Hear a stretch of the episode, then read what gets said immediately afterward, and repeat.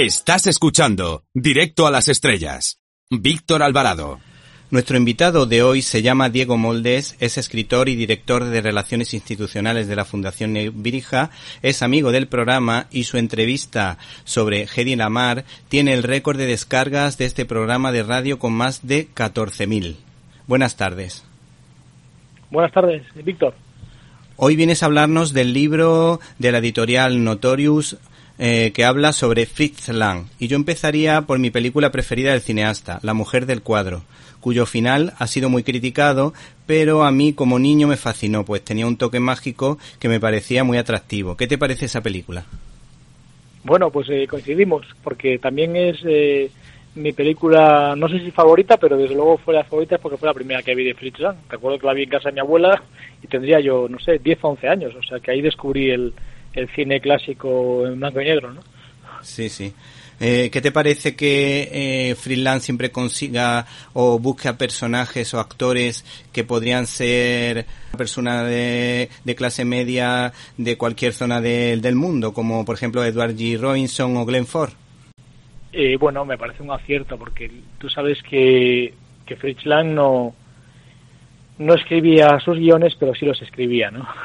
Eh, es un poco la manera de Hitchcock, y de hecho Hitchcock se fundó también en, la UFA en Alemania y no en Reino Unido como director, y, participan de esa misma mentalidad, ¿no? El, director que supervisa el guion y el argumento y, sin embargo no, no lo firma o no, no siempre lo firma, ¿no?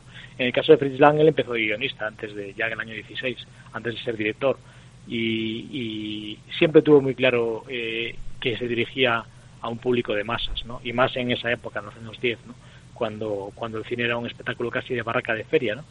Eh, entonces eh, es lógico que fuese a las clases populares o a las clases medias o como queramos llamarlo. Este libro sirve, por otra parte, para constatar el enorme potencial centroeuropeo en materia cinematográfica, pues de esa época suenan nombres como Murnau, Billy Wilder, Ernest Lubitsch o Fritz Lang, pero vamos, hay muchos más, por ejemplo, von Stroheim, me estoy acordando ahora. Eh, ¿Qué opinas del tema? Bueno, ¿qué, voy a opinar? Claro, como historiador de cine has hecho nombres que son tótems, ¿no? que son símbolos del de, mejor cine mundial de todos los tiempos eh, yo recuerdo que, sacamos el, eh, bueno, sacaron, mejor dicho, nuestros amigos Guillermo Almori y Enrique Aligrete, que les mando un abrazo desde aquí, eh, sacaron el, varios libros del universo D, de esa colección que tienen, en la que yo he colaborado en todos los, en todos los números, desde el primero que fue el universo de Woody Allen, ¿de recuerdo? Y luego de Clint Eastwood, el de Hitchcock, que se ha reeditado, el universo de Alfred Hitchcock, se acaba de reeditar además ahora, están las librerías, una nueva edición otro formato. Y eh, cuando sacamos el de Billy Wilder, donde yo colaboré también, como decía, eh, Guillermo Balmori y Enrique Alirete tuvieron el acierto de hacer uno de Fritz Lang, que yo ya les había les había eh, recomendado desde hace años porque me parecía de, los mejores directores de la, historia del cine, ¿no? Y, y, tuvieron la, la el acierto de pedirle el prólogo al gran José Luis García que tal día como hoy presenta nueva película, además preestrena Efectivamente. película de, del crack de Año Cero, ¿no?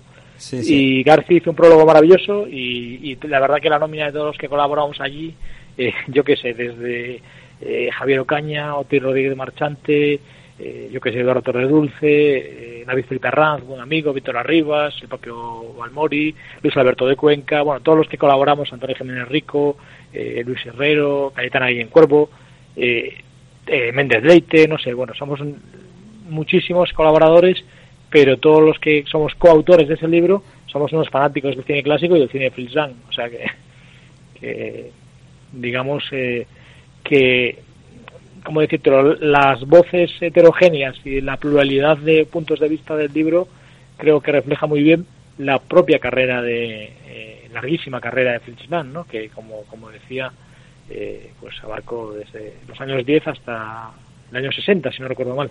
Sí, además este libro, como tú dices, tiene un reparto coral precisamente de esos grandes eh, aficionados al cine, de esos grandes cinéfilos y claro, cada uno de ellos mm, da su punto de vista, tiene muchos guiños hacia otras películas y hacia otros autores, por eso yo he hecho referencia a otros directores y claro, desde un punto de vista del lector yo creo que es más enriquecedor. Sí, bueno, como, te decía, eso fue una idea primigenia que, recuerdo que una, una comida Guillermo Balmori y Enrique Legrete me comentaron y, les dije que me parecía un acierto el hacer libros colectivos, ¿no?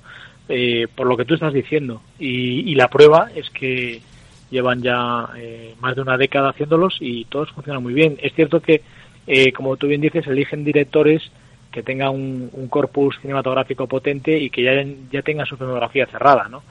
o casi cerrada, con la excepción de Eastwood y Woody Allen. Y en el caso de Fritz Lang, yo creo que es el más totémico. Se podría haber elegido otros, sí, pero también es cierto que eh, Fritz Lang, al igual que Billy Wilder, como han hecho una carrera larga en Estados Unidos, son más conocidos eh, del público en general porque el cine de Hollywood eh, está mucho más divulgado que el cine europeo. Mientras que Murnau, que falleció muy pronto, otros que eh, directores del ámbito germánico, pues han caído en un injusto olvido a lo mejor, y a lo mejor tienen calidad similar a... Sí, como por ejemplo Ulmer. Yo la verdad que de Ulmer he oído hablar mucho, pero no he visto nada o no creo no creo que haya visto nada y eso que Ulmer sí que hizo carrera en, eh, en, el cine en el cine yankee lo que pasa es que es un cine serie B o casi serie Z en algunos casos y sus películas son más difíciles de localizar bueno eh, de hecho bueno ¿Te está gustando este episodio? Hazte fan desde el botón apoyar del podcast de Nivos. Elige tu aportación y podrás escuchar este y el resto de sus episodios extra. Además, ayudarás a su productor a seguir creando contenido con la misma pasión y dedicación.